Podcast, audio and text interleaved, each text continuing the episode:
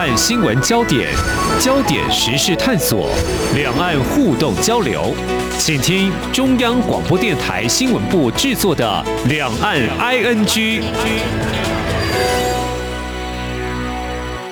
听众朋友，你好，我是黄丽杰，欢迎收听《两岸 ING》。这几年很少有新闻关注的热度时间长达这么久的，那么就是全球的 COVID-19 疫情了。因为从两年多前爆发以来至今，病例还在攀升。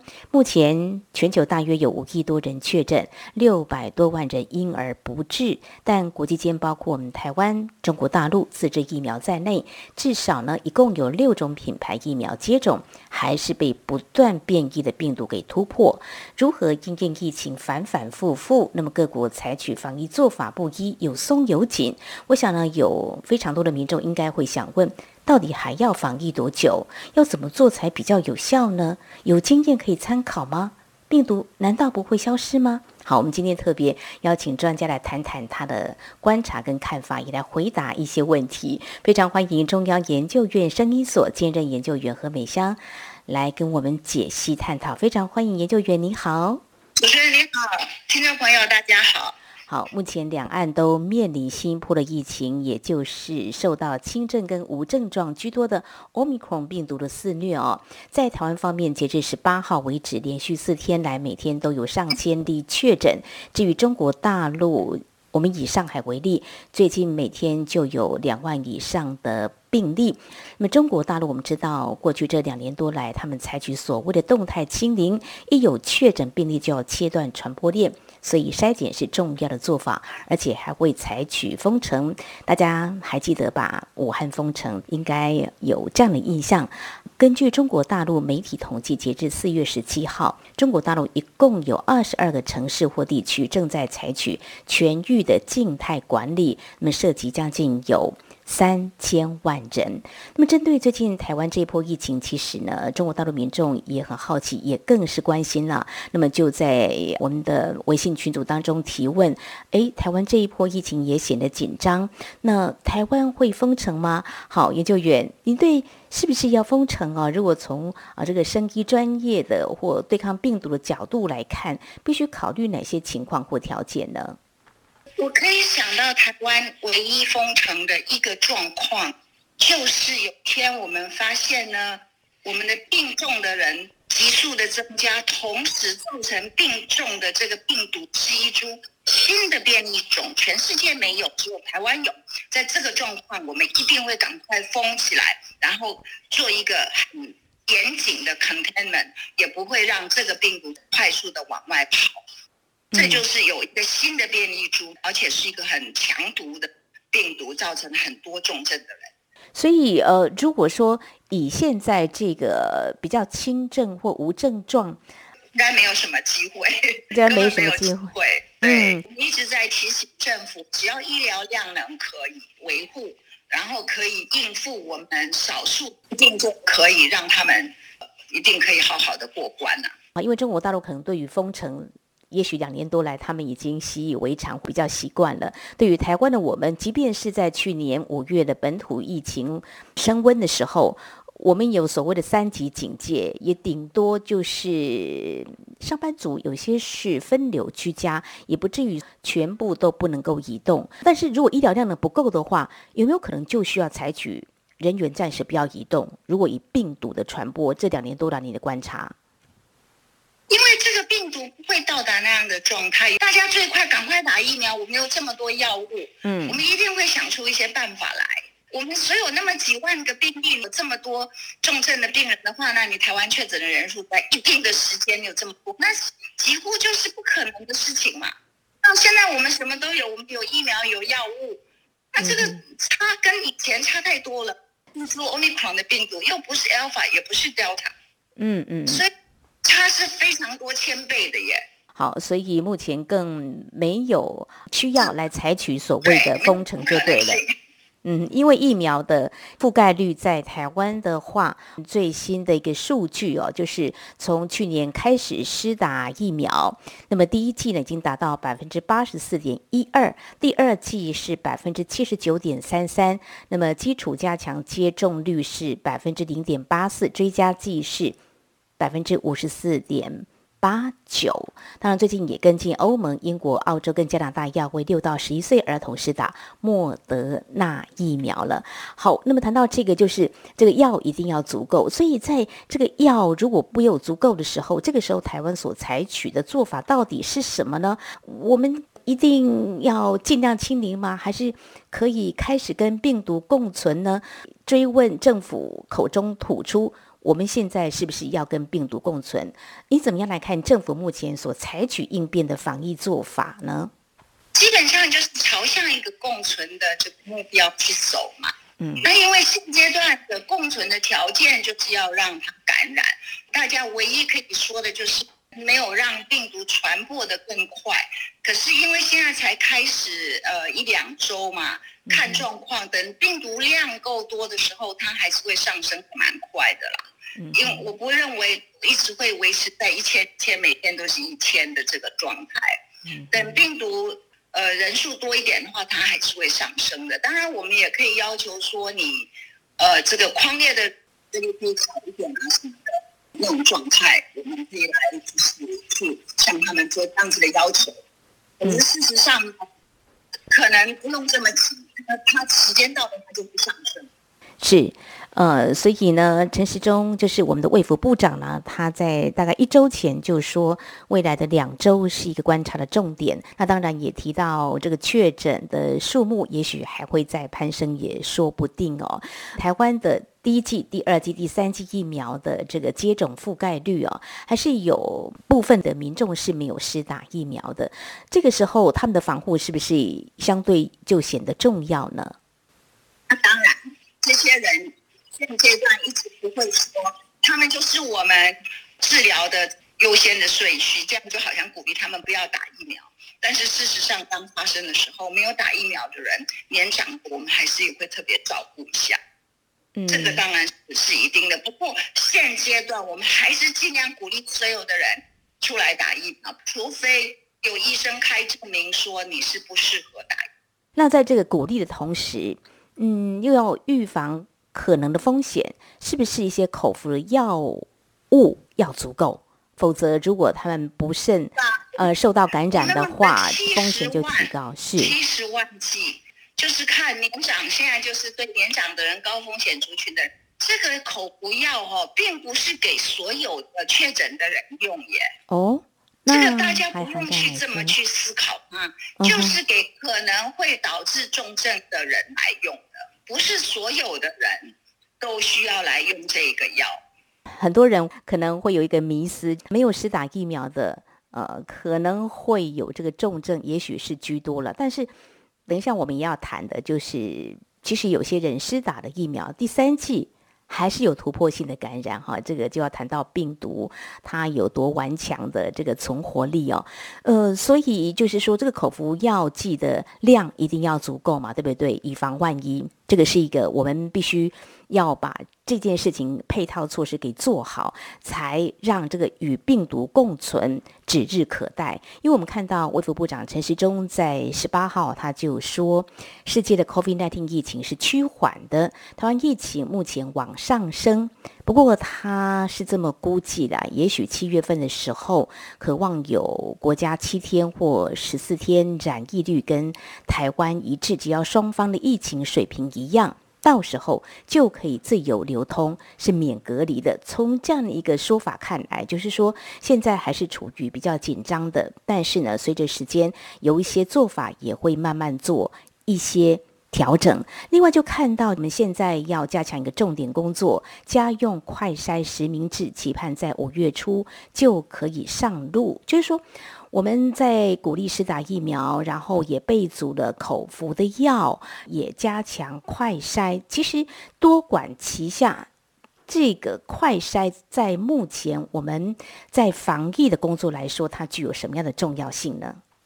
我知道在很多人的心里，他就是要筛了隔离，对我来说，快筛的意义是让你有症状的人被你快速的这个诊断，诊断了之后，我们可以把高风险的人找出来去找治疗，这是最重要的一件事情。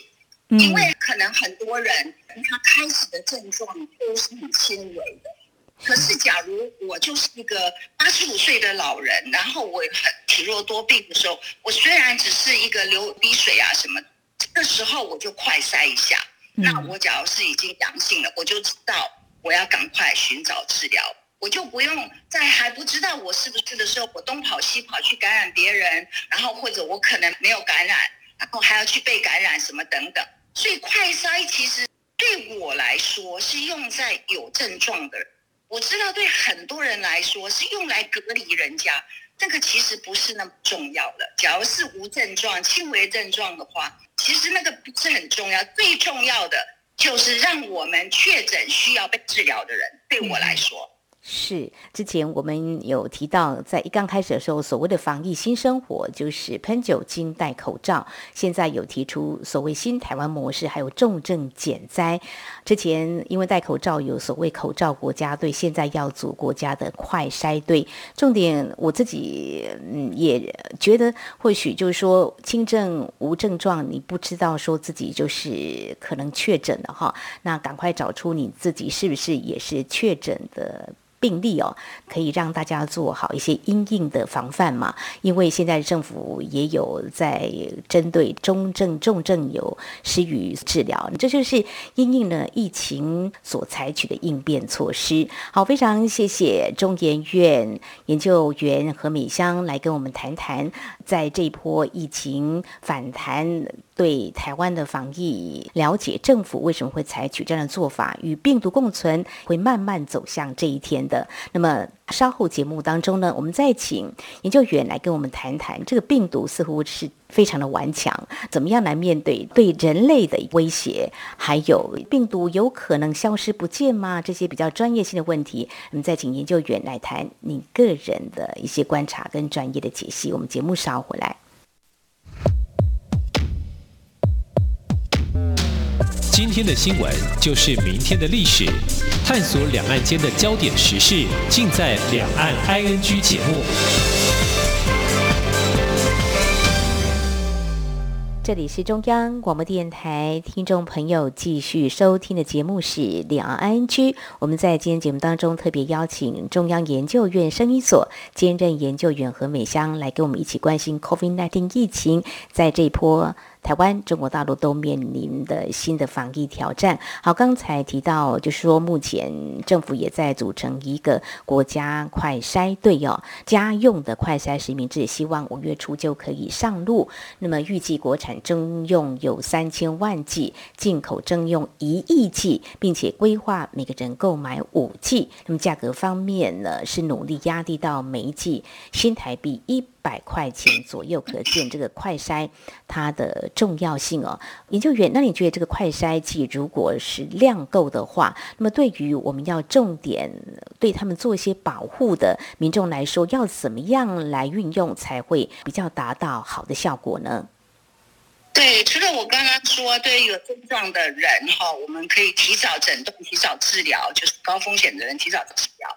另外还有一群人，我想到可能就是最好用的地方，因为快筛我们会要求，比如说肠照中心的工作人员每个礼拜筛两次，这样子工作人员就不会把病毒带进来。可是还有一群人呢，是我们比较没有考虑到的，就是说，比如说在一个居家环境就是比较小一点。而且家里有老的也有小的，这个中间的这个这一群中生代呢，他就是每天进出，不可能会无症状感染啊，因为他蛮健康的，也打了疫苗，可是会把病毒带回家，所以他也可能选择一个礼拜自己筛两次。你叫他每个礼拜再花两百块钱去买快筛剂，或四百块钱去买快筛剂，这每一个快筛剂都是一个便当的钱，对他们的负担太大了，也应该想办法来提供。有需要，但是可能对他经济呃会造成负担的人呢，让他提供免费使用，这个才真的是减灾。因为这些小孩我们也没疫苗可以打，我们若是可以尽量让病毒带回家去感染这些人，嗯，哦，因为你的传播哦，病毒量都会比较高的，因为它是一个重复性的一直接触。我跟你在外面这样子走一圈，十五分钟、三十分钟的接触，这是不一样的。在家里，家里的接触一定病毒量会比较高。这个是为什么？给小朋友看到小朋友，就是我们心里的一个痛啊。我们到现在科学界这么努力，还弄不出一个好的疫苗给他们。嗯，那到现阶段，我们要就是很重点性的来想一些方法。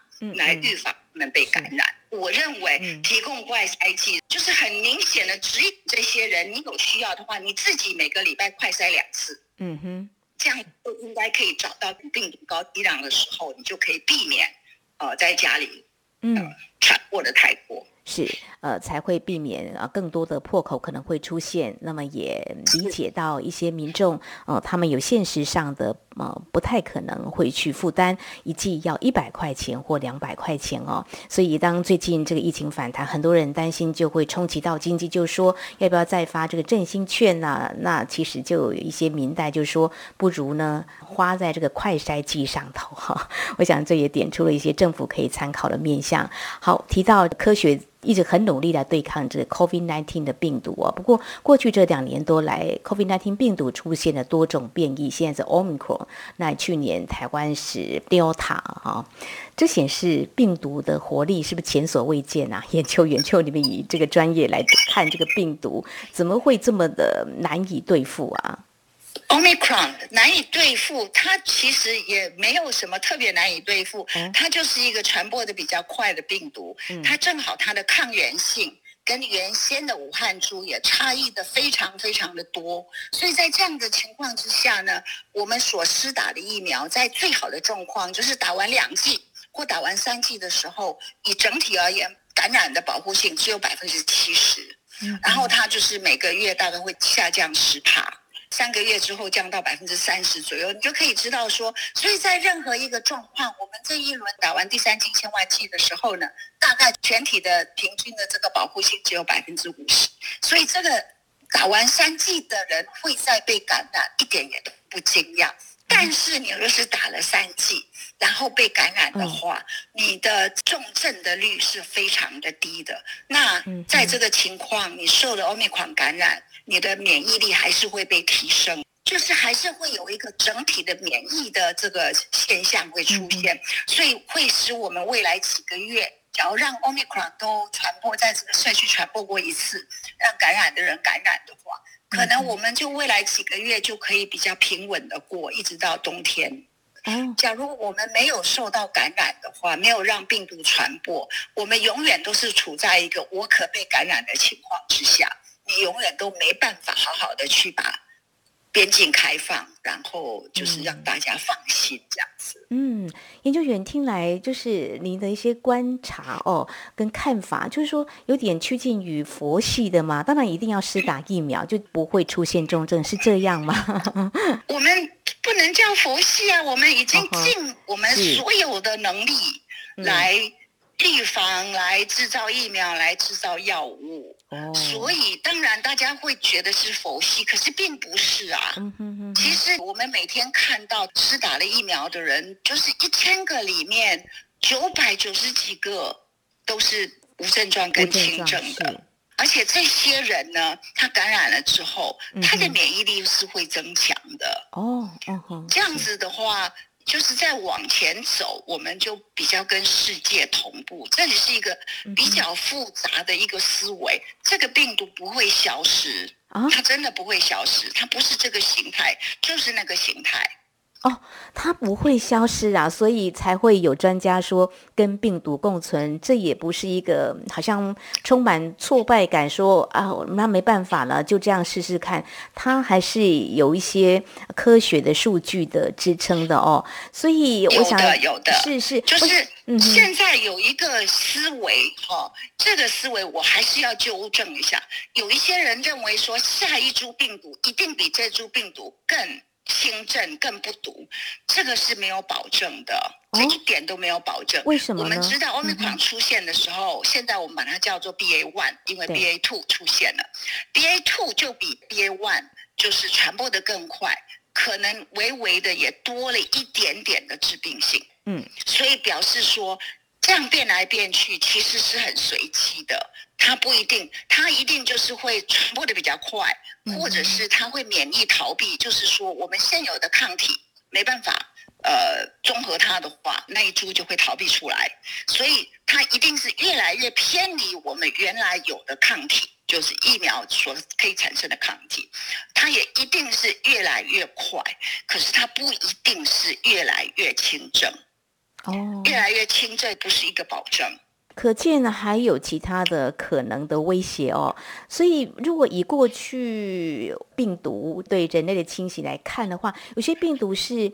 呃，消失，我们民众会觉得好像不见啦。但是这个唯一一个不见了的病毒是就是天花，就天花。天花有一个非常特别的属性，它的属性就是说，每一个感染的人都有症状，嗯哼，所以他会被你发现。就是没有症状的人，他就不具感染性。意思是说。被天花感染的人，他要产生了症状之后的几天，他才会具感染性。所以，只要你在这个天花传播的时候，很努力的找出有症状被感染的人，把他隔离起来，同时赶快来在他周遭。我们叫 ring immunization，就是一个圈圈，把它周遭的人都是打了疫苗，你就可以把天花根除了。这个方法就是最后人类在非洲最后几个村落把天花根除的方法，就是找出确诊的人。嗯嗯，然后隔离他，同时快速施打附近的人。哎，可是我们的奥密克戎不是这样啊！你找到一个确诊的人，外面有多少确诊的人没有被你确诊，但是感染的人就是他已经在那边帮你传播了，而且这个被你确诊的人他已经传播病毒传播了两天了。嗯，你这个有办法吗？嗯，当然没办法。嗯嗯，它不会消失，是真的差很多耶。嗯，所以这个病毒它的特性不同，所以我们采取的防疫做法呢，真的也要不一样，要随时做应变。我们看到美国白宫在十八号表示，他们会在五月十二号召开全球峰会，当然目的就是要看能不能终结这个疫情危机啦，还有为了防范未来动荡制定计划。呃，所以想。问研究员，刚刚你有提到这个病毒是不可能消失的哈，但是要多久才可以说？哎，我们可以稍微战胜它了？这个就比较难说，因为现在病毒是曾经处在过去两年就是一个很不稳定的状态。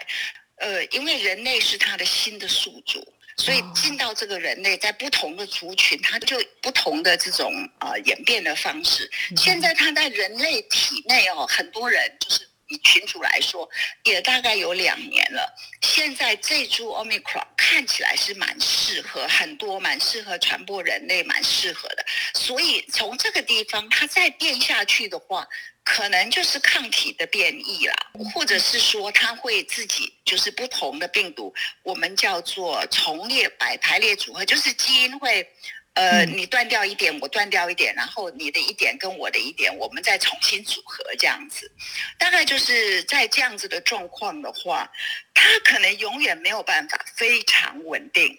嗯嗯嗯。但是我们可能可以做的，我们现在就知道说，一，我们疫苗研发的方向呢，就是要往广效的这个。疫苗的这种方法，因为这些它我们可以把它叫做它是 omicron，它有一个 omicron 的属性，嗯嗯，有一个 omicron 的特征，所以我们就对这些病毒可能共有的抗原，我们来制造疫苗，这是一种方向。另外一个方向就是说，我们一定要想办法。来制造疫苗，好，就是给疫苗的方式呢，可以更有效。你看，我们现在即便呃两千万剂疫苗到台湾了，对，我们也一定要打上好几个月才可以把两千万剂打完，对不对？是的。所以未来，假如是有更有效的，比如说是鼻喷的啦，贴在你的皮肤上的，那就很快速。所以这种都是在技术方面。科学界还可以再努力的，嗯哼，然后药物的部分也努力的在研发，所以这就是说要让全球走到一个同步的状态，然后我们就再往前走。同时呢，你要知道，我们其实透过这样子的疫苗施打，我们现在是非常广泛的传播，它在很多国家。感染率就是确诊率是超过百分之五十，超过百分之二十或者三十或四十。那呃，在非洲国家虽然确诊率没那么高，可是他们在 Omicron 之前，他呃被其他病毒感染率就已经八十趴了，所以就是感染率再加上疫苗施打率等等。造成群组某种程度的免疫力，这个可能对我们未来对付新的病毒也有帮助。虽然我们没办法预防未来新的病毒的发生或者被它感染，但是病毒会越来越弱，是因为我们的免疫力在增加。嗯，所以病毒不会自己变弱，是我们的免疫力增加。我们的免疫力来自疫苗的施打跟自然感染。自然感染在这里也扮演一个很重要的角色。这两个加起来才是会造成未来的病毒看起来比较弱毒，就是说感染了，可是重症率比较少。那其实是我们的免疫力，这点我要一直强调，所以大家要看清楚这一点。是，那整体来讲，就是这个病毒还会再变异，但是会趋于弱毒。那我们的人类的免疫力会提升，就需要施打疫苗。呃，但是有一个问题，最后要请教研究员哦。呃，有一个认知就是 COVID-19 病毒是没有办法消失。通俗一点来讲，是不是希望它就流感化，我们就跟病毒共存？但是目前各国防疫措施不一，就是有些国家施打疫苗的这个疫苗接种覆盖率还是很低的。那是不是有一些挑战？就是说，哎，这个大家要同步的日期会拖得更久。呃，其实对大部分的国家来说，Omicron is over，已经结束了耶。哦啊，但是像非洲一些国家或是发展中的国家，就是经济条件欠佳的国家，连疫苗是打，可能它的覆盖率、普及率也没那么高。这个就是我觉得 WHO 一直在说，一直在说。然后我们当然开始的时候，我们也相信他说的话。不过那是预期嘛，就是说你非洲都没有疫苗，那你都没有疫苗打疫苗的人这么少，我们要给你疫苗。可是事实上，非洲有资讯的国家，像南非、像马拉维，他们有去做抗体，呃，就是去检验自然感染率的话，在欧米克还没有出现的时候，他们成人就是六十七十八十趴的感染率了。哦，所以在这样子的状况，再加上欧米克再加上一些疫苗施打，他们其实并没有我们想象的他们那么的需要疫苗。是，但是他们他们以整体免疫其实跟我们是差不多的。以他们来说，现阶段比现阶段的台湾可能还要好。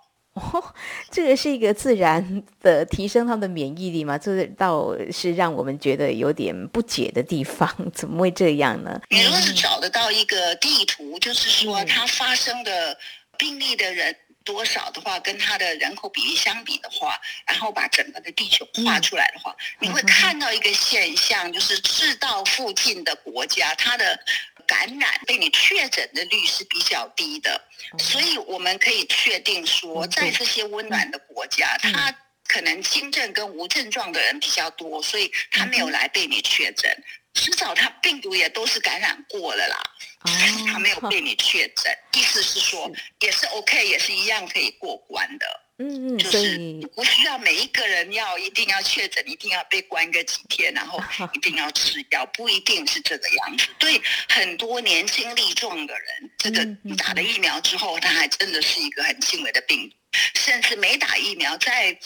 呃，刚开始二零二零年，我们就知道说百分之八十的人是轻症跟无症状啊。嗯，那现在疫苗就是使这百分之八十变成百分之九十九，点几。好，这个疫苗呢，还是具有人类免疫力提升的很好的一个效果，可以对抗这 COVID-19 病毒，即便它已经变异了好几种。那还有这个热带地区病毒就比较不容易存活。好，我想这场仗呢，我们还是要持续打下去。不过现在我们还有一些科学方面还有药物的研发，我想应该是指日可待会找到解方了。否则现在大家在谈这疫情反反复复呢，会提到一九一八年的西班牙流感，呃，世界人口四分之一感染，大约造成全球两千万到五千万人死亡，是不是会再重演哦？啊，当然还有提到中世纪在欧亚非大陆上流行黑死病，觉得人类是不是还要再历经另外一场浩劫？我们希望不会。非常感谢中央研究院声音所兼任研究员何美香今天非常专业的解析，还有提醒跟建议，谢谢研究员，谢谢您。好，以上就是今天两岸局节目，非常感谢听众朋友您的收听。华丽姐祝福您，我们下次同一时间空中再会。